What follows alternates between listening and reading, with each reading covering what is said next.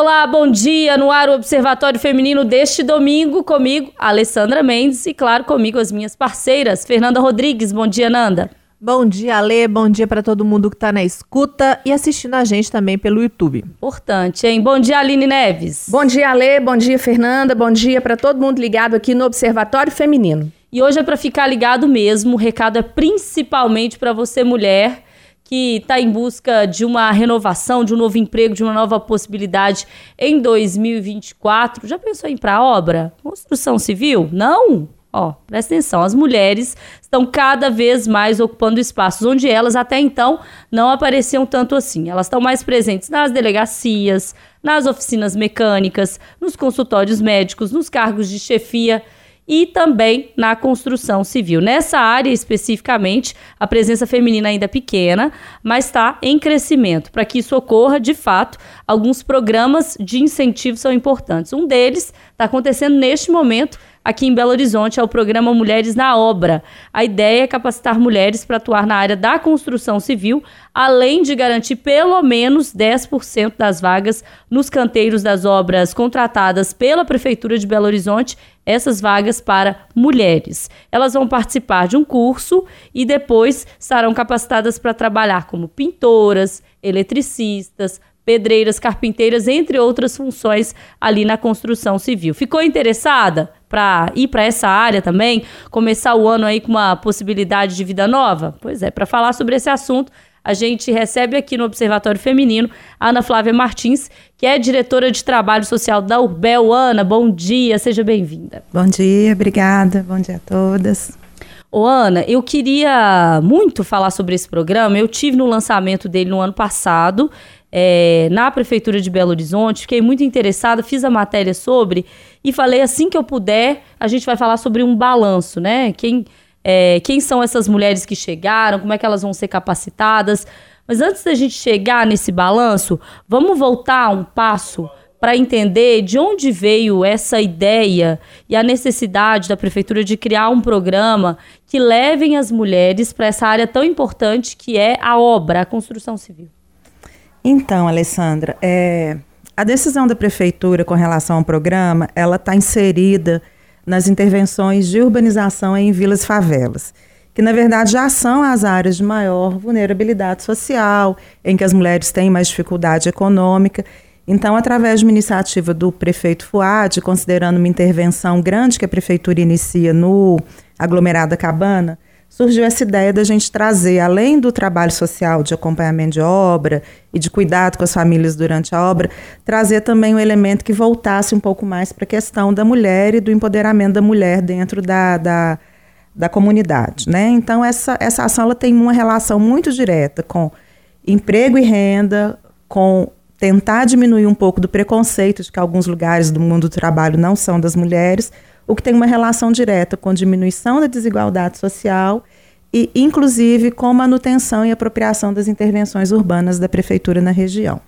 Então, como a gente tem uma obra de grande porte para começar, a ideia foi essa, da gente criar o programa de capacitação voltado para as mulheres e já garantir de imediato a possibilidade delas já começarem a trabalhar na própria obra da região da Cabana.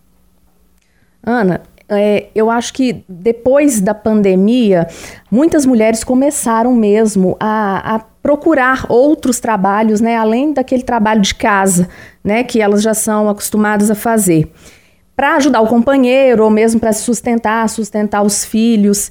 E, e muitas também já iam para essas obras, procuravam construir coisas para elas, mas faltava essa capacitação. Né? Qual que é a importância dessa capacitação, além desse, desse aumento, né? dessa, de, desse remunera, de, da mulher ser remunerada financeiramente? O que mais que é importante nessa capacitação para elas? Eu acho que além, assim, é essa ideia de fundo do programa, além da, da possibilidade da renda imediata, né? Porque quando a gente fala de capacitar num local que tem intervenção, você já consegue viabilizar até o acesso de alguma delas ao mercado de trabalho. E é uma capacitação que ela, na verdade, ela é uma formação profissional, né? Então a gente nesse, nesse ambiente de, das áreas mais, mais com maior precariedade econômica e mesmo urbanística, a gente percebe que as mulheres buscam o mercado de trabalho, mas geralmente em atividades que são complementares da renda familiar. Então, assim, por exemplo, quando a gente coloca nessas áreas cursos de artesanato, ou manicure, ou cabeleireira, a gente sabe que tem uma procura, mas que é um complemento à renda, né?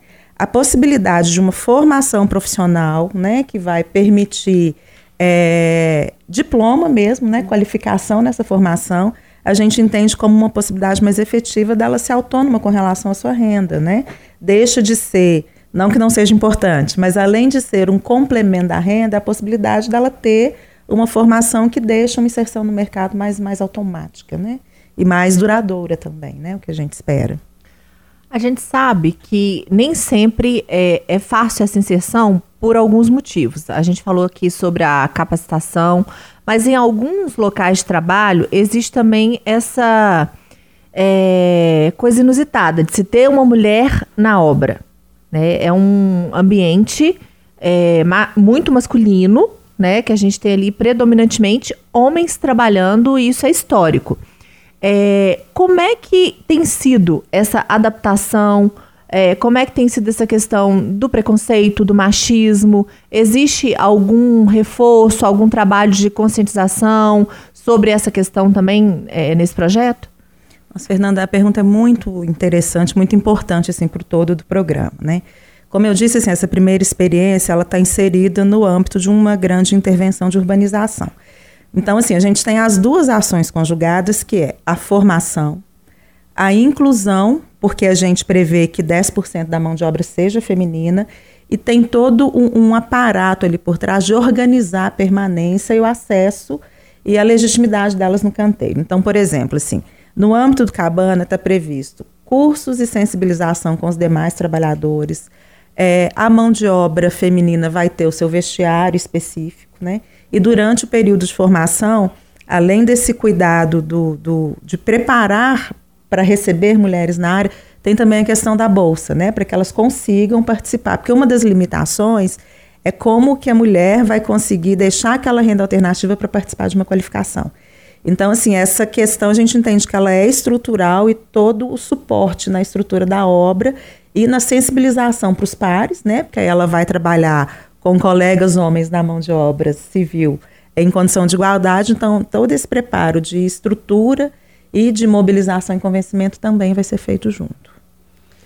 É, falar sobre obra e mulher na obra é muito importante e eu fiquei me, me lembrando aqui, certamente vocês vão ter lembranças semelhantes.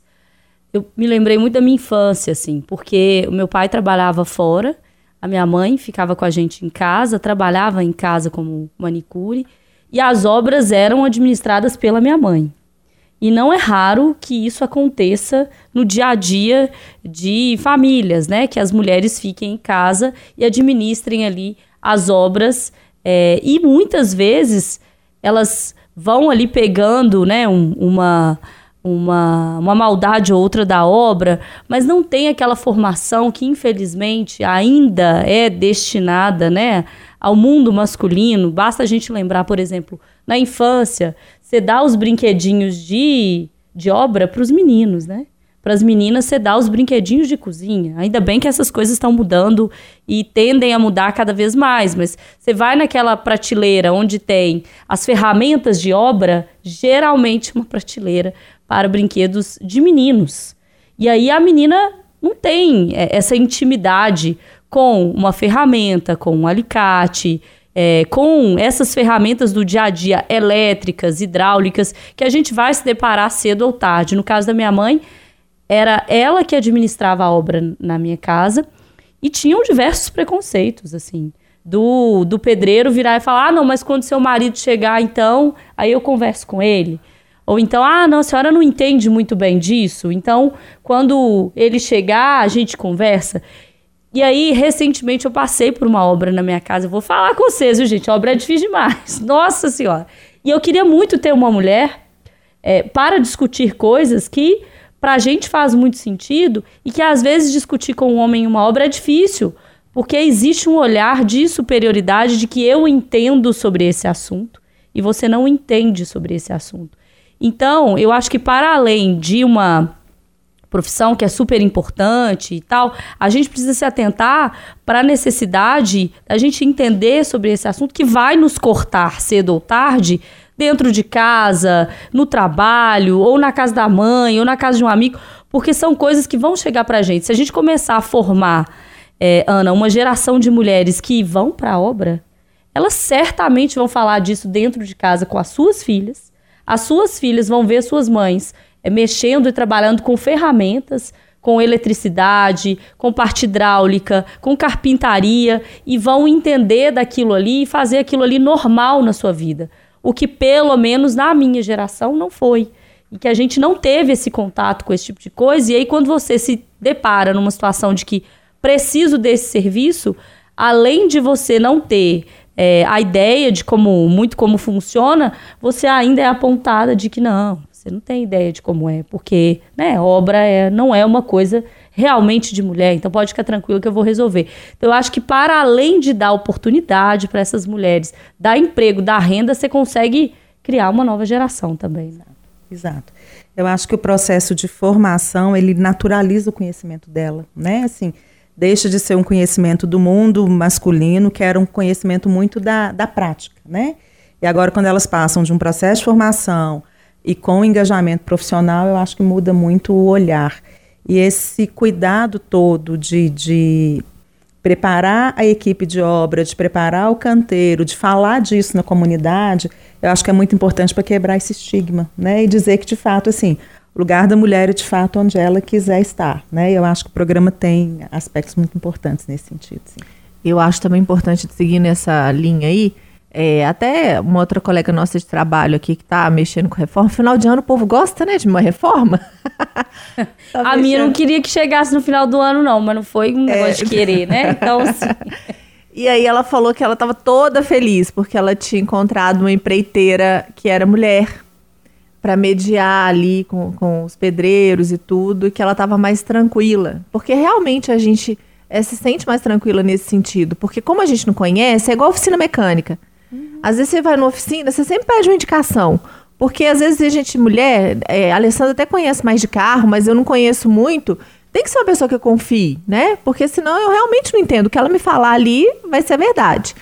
É, e na obra é um pouco é, semelhante a isso. A gente tem que confiar. E essas mulheres que estão sendo capacitadas nesse programa é, vão ser contratadas para outras obras também, né? Porque conhecimento aprendizado é um tesouro, é uma coisa que fica.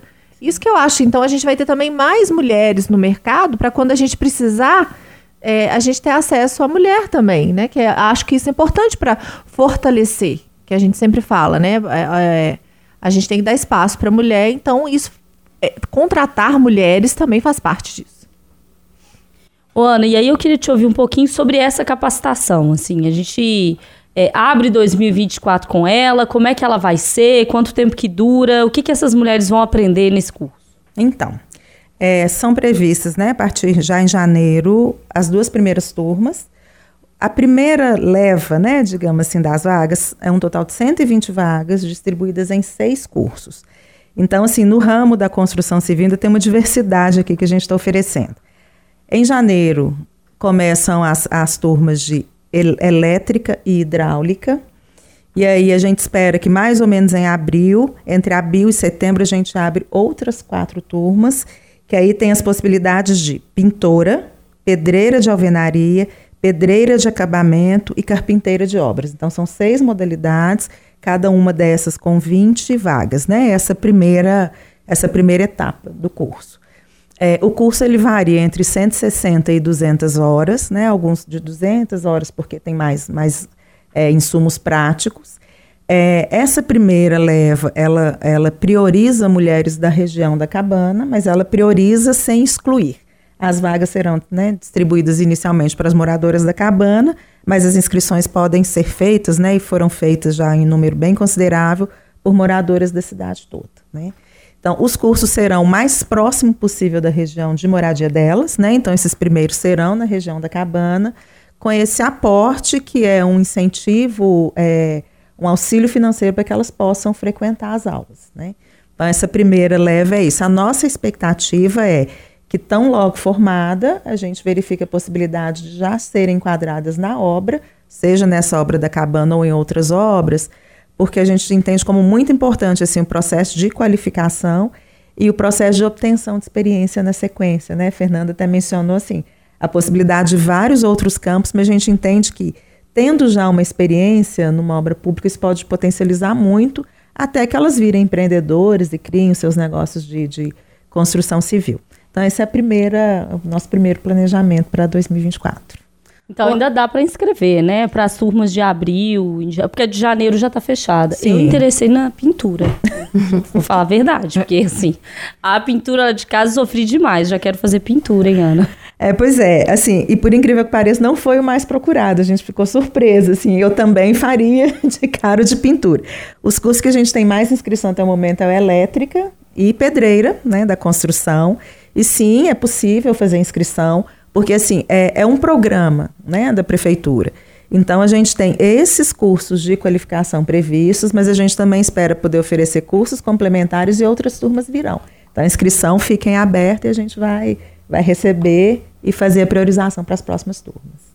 Ana, você falou aí mais cedo de inclusão. Eu me lembrei que há alguns meses, as meninas também vão se lembrar que a gente trouxe aqui a Ellen, que é motorista do caminhão de lixo da prefeitura. E ela contou pra gente que no início, é, quando os homens viam que ela era motorista, era assim, eles ficavam assustados, né? Falou, ué, mas uma mulher dirigindo um, um caminhão da SLU, um caminhão de lixo, mulher. Esse processo de inclusão também, esses homens, será que eles estão preparados para receber essas mulheres assim nas obras? Então, faremos tudo para que estejam, né? É uma inclusão que a gente vai fazer junto com eles, né? Como eu mencionei, assim, essa coisa de formar a mão de obra para receber uma mão de obra diferente, também a gente vai fazer. Esse, essa, o programa como um todo, né, assim, no próprio Cabana, tem inclusive assim, atividades e monitoramento para o recebimento de queixas ou de reclamação assim. Não estou sendo bem acolhida, tem um problema de colega de trabalho, né, com relação à questão de gênero, e a nossa intenção é monitorar e acompanhar isso bem de perto. Claro que é um processo, Sim. né? Então, assim, é, a gente incluiu no programa esse processo de adaptação e da recepção com os demais. Sim. Eu me lembrei aqui que o Sindicato da Construção Civil tem um programa interessante em parceria com o Tribunal de Justiça para capacitar e informar é, essa população majoritariamente masculina que trabalha nas obras sobre violência doméstica. Então, de alguma forma, eles são também é, tocados nesse sentido sobre violência contra a mulher, né? Sobre respeito, sobre o espaço da mulher, sobre direitos. Então, acho que a gente está num caminho interessante de conscientização, mas eu acho também que às vezes é bom dar um choque assim de realidade, sabe? Porque só ficar falando, ah, porque eu respeito o direito. Por isso que eu acho tão importante você ter 10% das vagas. Você chega e fala assim: ó, oh, é respeito, direito é importante. E esse lugar aqui é dela. Uhum. E vai ser dela. Na obra da prefeitura, inicialmente, mas daqui a pouco elas estão aí no mercado. Então, eu acho que é importante a conscientização, os programas e tudo mais, mas é importante também dar espaço de. Vamos chegar chegando também, se ficar só, né?